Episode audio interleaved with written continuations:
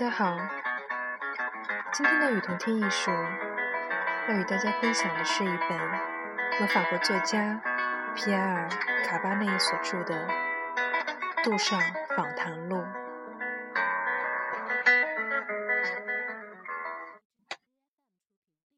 一八年的游泳课，卡巴内，杜尚先生，现在是一九六六年。再过几个月，您就八十岁了。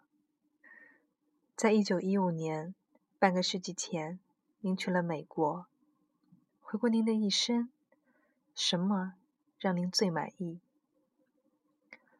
杜尚，首先，我很幸运，因为我基本上没有为了糊口去工作。我认为，从实用的角度看，为了糊口而工作。是挺傻的。我希望有那么一天，我们可以不必糊口而生。感谢我的运气，使我不必下海挣钱。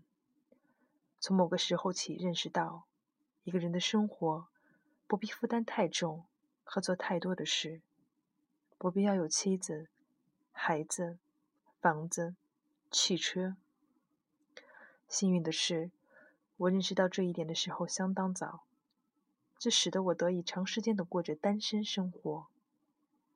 这样，我的生活比至于娶妻生子的平常人的生活轻松多了。从根本上说，这是我生活的主要原则。所以，我觉得自己很幸福。我没有生过什么大病，没有忧郁症，没有神经衰弱，还有，我没有感到非要做出点什么来不可的压力。绘画对于我，不是要拿出产品，或要表现自己的压力。我从来都没有感到过类似这样的要求。早上画素描，中午或是晚上画草图等等。我不能告诉你更多了。我是生而无憾的，卡巴内。那么，什么是您最大的遗憾呢？杜尚，我没有任何遗憾，真的没有。我什么都没有失去，在我的晚年，甚至比我的早年还要幸运。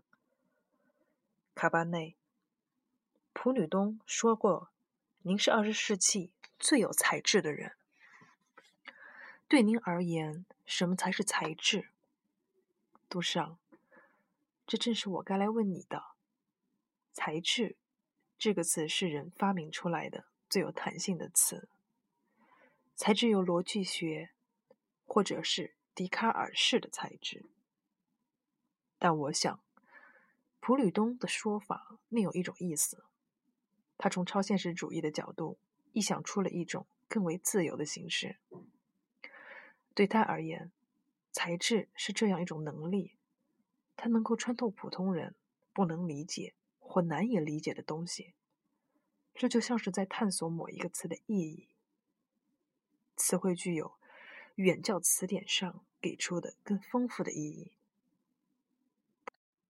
普吕东和我是同一类型的人，我们有相同的视野，这就是为什么我认为我懂得他对材质的看法：放大、拉长、延展、膨胀。随你怎么理解，卡巴内。这么说来，您就是根据您的才智去放大、膨胀和探索了创造的限度。杜尚，也许吧，但是我羞于用“创造”这个词。这个词的原意，社会性的意义是挺好的，但是从根本上说，我不相信。艺术家的创造功能，他和其他的人是一样的。他的工作要做某种事情，那么商人也是要做某种事情，你明白吗？另一方面，艺术这个词让我感到有趣。就我所知，它是从梵文来的，它的意思是做。现在，每个人都在做些什么事，而那些在画布和框画框之内做东西的人，就被称为艺术家。起先，他们都是被称为工匠的。我更中意这个称呼。无论在世俗的、军事的或艺术的生活里，我们都是工匠。当鲁本斯或者是其他什么人需要蓝颜料，他就得告诉他的管理人要多少克的蓝颜料。他们得讨论这件事，然后才知道他可以有五十克，或六十克，或者更多的蓝颜料。这就是在旧的契约方式中的工匠的所为。艺术家这个词是在画家变得比较个体化之后被发明出来的。艺术家现在君主制社会，后来在当代社会，成为了一个绅士。他不再为人做东西了，而是人们在他的产品中去挑选东西。他艺术家的抱负就是，他很少像以前他在等级制度的社会里必须做的那样让步了。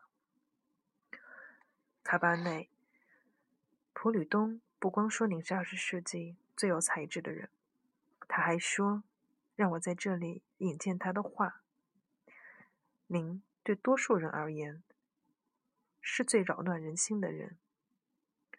杜尚，我想他的意思是指，不肯跟随这个时代的流行风格，就会让许多人感到不安。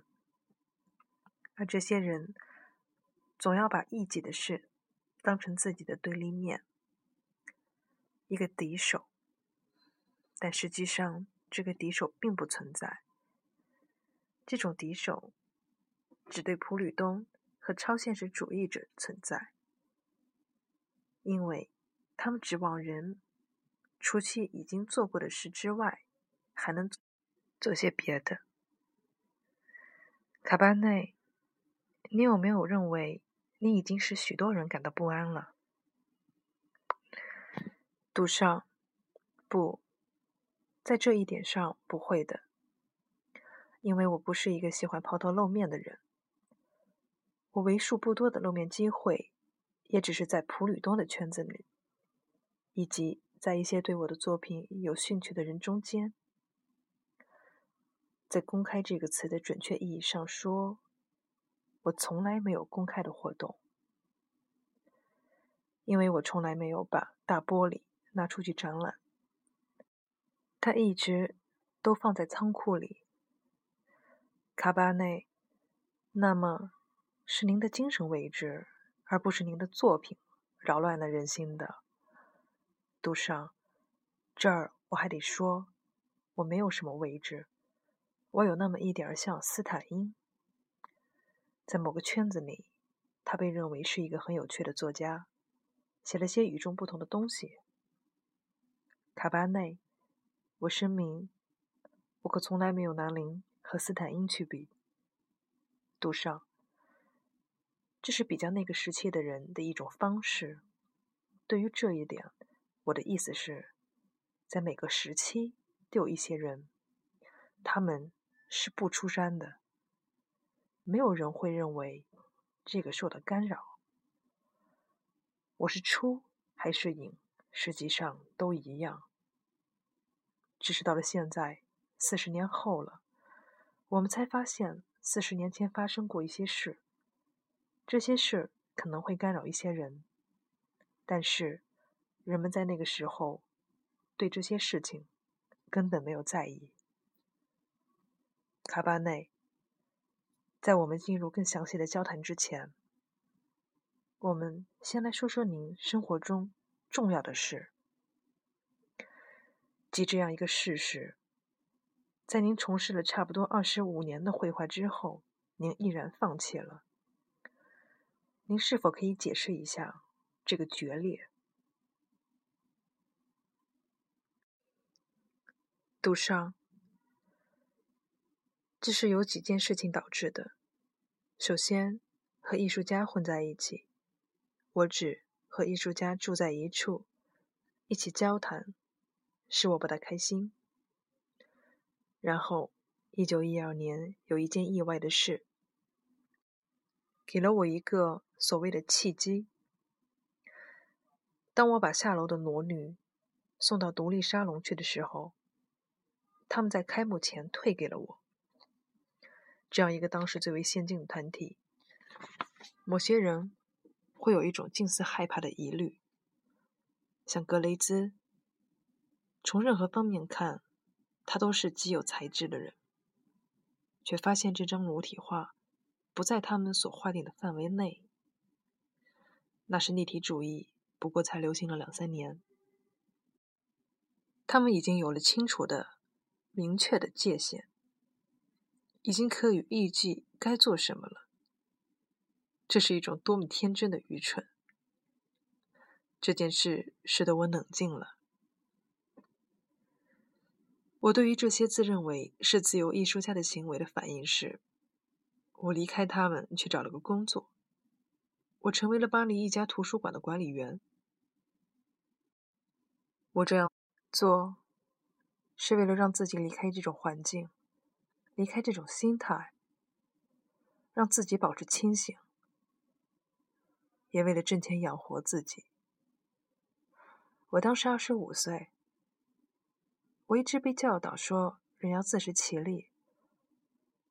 我相信这一点。后来，战争爆发了，一切事情都脱离了轨道，我也就去了美国。